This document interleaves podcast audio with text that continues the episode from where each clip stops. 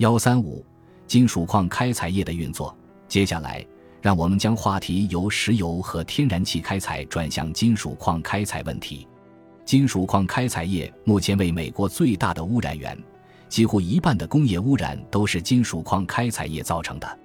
美国西部的河流，将近半数的源头均遭到污染。在美国绝大部分地区，金属矿开采业正在走向没落，其大多是自身行为造成的。许多环保团体没有尽心去深入探究金属矿开采这一产业。一九九八年，矿产业发起一个国际性行动，决定改变自身的行为。然而，环保团体谢绝参加该行动。金属矿开采业的现状让人费解。这个产业表面看起来和我们讨论过的石油及天然气产业很像，也与煤矿业类似。这三种产业不都是从地底采掘出来的不可再生资源？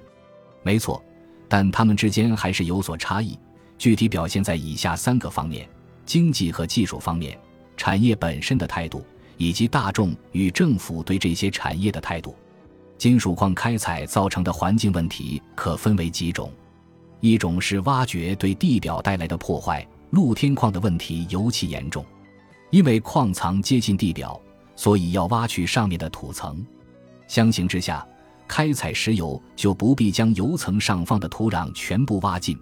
而是只要挖开一小块地，深凿进入地底的油层即可。同样的，有些金属矿不在地表附近，而是位于地底深处，这样的话，采掘方式便与石油开采类似，只需挖一条隧道通往地底下，采矿废弃物也不会很多。金属矿开采造成的环境问题还包括金属自身引起的水污染、金属加工化学品、酸性废水和沉积物等。金属矿中的金属核类金属元素，特别是铜、镉、铅、汞、锌、砷、锑和锡都具有毒性，在开采过程中会污染附近的溪流和地表水。最惨痛的例子莫过于日本富山县神通川上游的公害事件。神通矿山的炼锌厂排放含镉污水，造成很多居民患上骨痛病。采矿所使用的化学物品，如氰化物、汞、硫酸和炸药产生的硝酸盐，也都含有毒性。近年来，大家都知道，含有硫化物的原矿流出的酸性物质与水和空气接触后，会造成严重的水污染，而且会把金属溶析出来。此外，采矿的沉积物也会随着矿场溢流的水而流到其他地方，对水里的生物造成伤害，比如堆积在鱼类产卵的河床。除了提到的这几种污染外，很多矿场耗费大量水资源，也值得引起世人的重视。金属矿开采造成的环境问题，还有从矿坑挖出来的泥土和废弃物，后者主要有以下四种：与矿物一起挖出来的非矿物。金属矿含量太少、没有经济价值的废石，从原矿甄选出金矿后的剩余物、尾矿，以及在堆进厂过滤电留下的有毒溶液。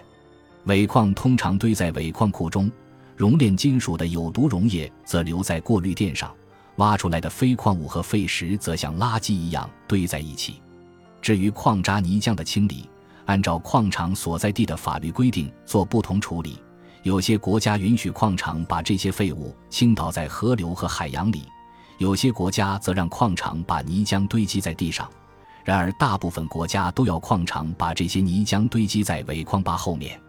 不幸的是，尾矿坝发生意外事故的概率高得惊人。尾矿坝设计简单，支撑力不足，建筑材料也大都使用矿场废弃物而非混凝土，工期又一拖再拖，只好实时监测。等到验收完毕并宣告安全无虞，全球平均每年要发生一起尾矿坝重大事故。灾情最惨重的一次发生在一九七二年西弗吉尼亚州的布法罗克里克，当地尾矿坝崩塌，结果造成一百二十五人丧生。上述种种金属矿开采造成的环境问题，在下面四个矿场得到最好的诠释。这四个矿场是新几内亚与其邻近岛屿上最具价值的矿场，是我进行田野调查的地方。第一个矿场在巴布亚新几内亚的布根维尔岛，这个矿场曾是该国最大的企业，为国家创收外汇最多，也是全世界最大的铜矿产地之一。该矿场把尾矿直接倾倒在加巴河支流，对环境造成巨大影响。巴布亚新几内亚政府没有能力妥善解决这个环境难题，而政治和社会等一系列问题进一步激化矛盾。布根维尔的居民发动叛乱，引起内战，导致数千人死亡，国家几乎分崩离析。从内战爆发至今，十五年过去了，布根维尔岛仍然不太平。潘古纳铜矿场自然遭到关闭的下场，再没有重新开工的可能。不仅矿场主的投资血本无归，债权人也是如此，其中有美国银行、美国进出口银行以及澳大利亚与日本的债权认购人等。这一事件解释了雪佛龙公司为何与库图布油田的地主走得这么近，是为了得到他们的接纳，以免历史重演。利希尔岛上的黄金公司用深管把尾矿倾倒在海中，该公司的所有人宣称此举对环境无害。不管利希尔岛的黄金公司是否破坏了该岛附近海洋的生态，如果全世界其他矿场也把尾矿都倒入海里，肯定会造成严重问题。新几内亚内陆的奥克泰迪铜矿场有一座尾矿坝，在此坝建造之前，评估设计图的专家警告这座坝不久就会崩塌。果然，不出几个月，尾矿坝就爆裂了。现在每天有二十万吨的尾矿和废物流入奥克泰迪河，损害了当地的渔业。遭到污染的奥克泰迪河直接汇入鱼类资源经济价值最高的新几内亚第一大河——飞河，造成悬浮物浓度增加五倍，引发洪水。堆积在洪泛区上的矿场废物造成方圆二百多平方英里的植被全数死亡。除此以外，一艘载运多桶氰化物的矿场平底船在飞河上游沉没，致使氰化物流入河中。二零零一年，世界上第四大矿产公司澳大利亚必和必拓公司关闭了奥克泰迪矿场。对此，公司的解释是，奥克泰迪矿场的经营与公司的环保价值观相冲突，经营这座矿场是一个错误。然而，奥克泰迪出口的矿产占巴布亚新几内亚出口总值的百分之二十，因此必和必拓公司退出后，巴布亚新几内亚政府还是让这座矿场继续营运。最后一个例子是印度尼西亚巴布亚省的格拉斯堡埃茨堡的金铜矿，这座巨大的露天矿场是印尼最具价值的矿场。然而，该矿场把尾矿直接倾倒在米米卡河。接着随河水流入新几内亚和澳大利亚之间的浅海阿拉弗拉海，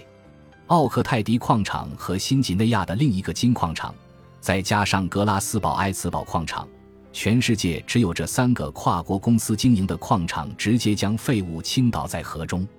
矿产公司面对环境破坏的局面，通常都是在矿场关闭后再来收拾。而不是像煤矿公司一边营运一边进行土地修复和生态重建。金属矿产公司认为人走茶凉后还来善后已经够意思，在矿场关闭后的二年到十二年间，将矿场清理干净，重整坡地以避免土壤侵蚀，促进表土植物生长，用几年时间整治矿区流出的废水。这样做只需花费很少的土地清理和修复费用。然而事实上，任何一个现代大矿场都无法如此行事，遭到破坏的水质通常很难恢复洁净，酸性矿物污水可能泄流的区域都必须全面整治、绿化。所有遭到污染的地下水和从矿场流出的地表水也需要处理。只要水一天不够洁净，污染整治工作就不能停止，因此矿场水污染的整治永远也做不完。如果没有酸性污水泄流问题，光是矿场直接与间接环境整治的实际费用，就已经比矿产公司预计的善后费用多出一倍半至两倍。如果还要处理酸性污水，费用就会比矿产公司预计的高出十倍。因此，环境整治费用的最大变因在于酸性污水问题。铜矿厂近年来才认识到这个问题，其他金属矿场虽然较早意识到。但无论如何，问题总是难以预测。金属矿产公司惯用宣告破产的手段来逃避巨额清理费用，将资产转移到同一群人控制的另一家公司。第一章提到的蒙大拿佐特曼兰达斯基矿场就是一个例子。这个矿场由加拿大佩加瑟斯金矿公司开发，一九七九年开始经营，是蒙大拿最大的金矿，也是美国第一个以氰化物堆进炼金的大型露天矿坑。开发矿场造成氰化物长期外泄，同时伴有酸性污水流出。联邦政府和蒙大拿州政府却未要求这家公司做酸性污水检验，使得问题变本加厉。直到1992年，蒙大拿州的矿场视察员才确认该矿场的重金属和酸性污水污染当地河流。1995年，佩加瑟斯公司同意以三六百万美元和联邦政府、蒙大拿州政府以及当地的印第安部落和解。1998年。矿场表土复原工作完成还不到百分之十五，佩加瑟斯公司董事会就以投票表决的方式发放五百多万美元的红利，并把佩加瑟斯公司剩余的仍有盈利价值的资产转移到他们创建的新公司阿波罗金矿公司，然后宣告佩加瑟斯金矿公司破产。为了清理和整治佐特曼兰达斯基矿场的土地，联邦政府和蒙大拿州政府已经花了五二百万美元。其中的三零零零万美元来自佩加瑟斯公司支付的三六百万美元，另外的二二百万美元则由美国纳税人买单。然而，这个表土复原计划还不包括永久性水处理的费用，这意味着纳税人还要掏出更多的钱。近年来，蒙大拿州十三个大型金属矿场中的五个矿场都是由宣告破产的佩加瑟斯公司拥有。而这五个矿场中的四个是利用氰化物堆进的露天矿坑。蒙大拿的这些大型金属矿场有十个需要永久性水处理，因此关闭矿场和矿场表土复原所需要的费用将是原先预计的一百倍。矿产公司宣布破产后，纳税人要承担的费用更高。美国科罗拉多州山区年降雪可达三十二英尺。加拿大银河资源矿产公司在那里的萨米特维尔矿场利用氰化物堆进方式炼金。一九九二年，也就是银河资源矿产公司从科罗拉多州政府取得营业执照的八年后，该公司宣布破产，并在一星期内关闭矿场，造成员工失业、现地方政府的大笔税款未缴、环境维护工作中断、矿场被废弃。几个月后，冬雪来临。矿场有毒废水泄流，阿拉莫萨河长达十八英里的河段因此遭到氰化物污染。其后人们才发现，科罗拉多州政府当时在发放营业执照时，只要求银河资源矿产公司拿出四百五十万美元的保证金，而矿场的整治费用将高达一点八亿美元。虽然该公司破产清算后，政府把拿到的二八百万美元用于善后工作。美国环境保护署还是从税收中拿了一点四七五亿美元用于环境整治。从这些教训中，美国各州政府和联邦政府终于开始要求金属矿产公司在营运前先缴纳复垦保证金，以免将来矿产公司拒绝支付环境整治费用或无力负担这笔钱。然而，遗憾的是，政府监管机构没有足够的时间，采矿专业知识也不足。而且不知道矿产公司详细的开发计划，因此无法预算复垦保证金的具体金额，所以复垦保证金的数目一般由矿产公司自行估算。最后的结果通常是矿产公司没有整治环境，政府只得动用他们当初缴纳的复垦保证金，但实际整治费用要比矿产公司以前估算的多一百倍。这点不足为奇，因为政府让矿产公司自行估算。对矿产公司而言，既没有经济利益，也没有政府法令迫使他们给出全额数目，所以他们尽量低估。复垦保证金通常有三种形式：第一种是现金等价物或信用证，这是最保险的一种；第二种是保险，矿产公司每年向保险公司缴纳保险费，最后由保险公司支付环境清理费用；第三种是矿产公司进行自我担保。承诺公司会担负矿场环境清理的义务，然而，这种自我担保通常只是一句空话。现在，除了对矿产业特别友善的亚利桑那州和内华达州以外，其他所有的联邦土地已不接受矿产公司的自我担保。美国纳税人目前要支付一百二十亿美元，用来解决金属矿开采业留下的烂摊子，进行环境清理和复原工作。为何这笔天文数字的巨债要由我们来承担，而不是从矿产公司上缴给政府的复垦保证金中支出？部分原因在于矿产公司低估保证金金额。此外，有两个州仍接受矿产公司进行自我担保，无需保险债券。因此，这两个州的纳税人要付的钱最多。即使矿产公司与保险公司签保，纳税人最终还是难逃付钱的命运，因为索赔势必困难重重。就像发生火灾后，很难向保险公司要求大额赔偿。保险公司常常通过所谓的协议来压低赔偿金额。如果你不接受压价，那么就要花大价钱请律师，然后再等上五年才等来法院的判决结果。此外，保险公司只在环境整治进行的那几年进行理赔或支付协议后的赔付金额，保险合同上也没有规定时间。然而，矿场环境整治费用之高，除矿产公司外，保险公司也可能因此而破产。美国矿产业留给纳税人的十大烂摊子中，两个矿场隶属于濒临破产的美国熔炼与精炼公司，其他六个矿场的经营者态度刁钻。不肯承担整治责任，其中两家公司稍微好些。这十个矿场可能都有酸性污水泄流问题，需要进行长期或是永远的污水处理工作。毫无疑问，纳税人被迫买单的结果就是掀起蒙大拿等地居民反对金属矿开采业的不满情绪。美国的金属矿开采业日薄西山。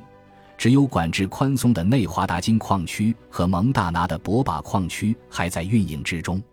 现在全美国只有五百七十八名大学生愿意投入矿产业，是一九三八年的四分之一。而且这些年来，美国大学生的总数呈爆炸性增长。自一九九五年以来，越来越多的采矿计划由于遭到美国大众的阻挠而无法进行下去。矿产公司再也无法依靠游说或拉拢议员来推动自己的开发计划。如果一个企业将自己的短期利益凌驾于公众利益之上，长此以往，必将自取灭亡。金属矿开采业就是一个最好的例子。金属矿开采业这种糟糕的结局让人深感意外。照理来说，它应该也像石油业那样，可以从环境清洁政策中受益。人工成本降低，员工工作满意度提高，医疗成本降低，银行贷款和保险条件优惠，社区接受度提高，发生公众抗议事件的概率降低。此外，如果一开始就采用先进的环保技术，要比坐等政府的环境标准变得严格后再更新设备来得省钱。为何金属矿开采业会采取这种自取灭亡的做法？而面临同类问题的石油业和煤矿业却能力挽狂澜，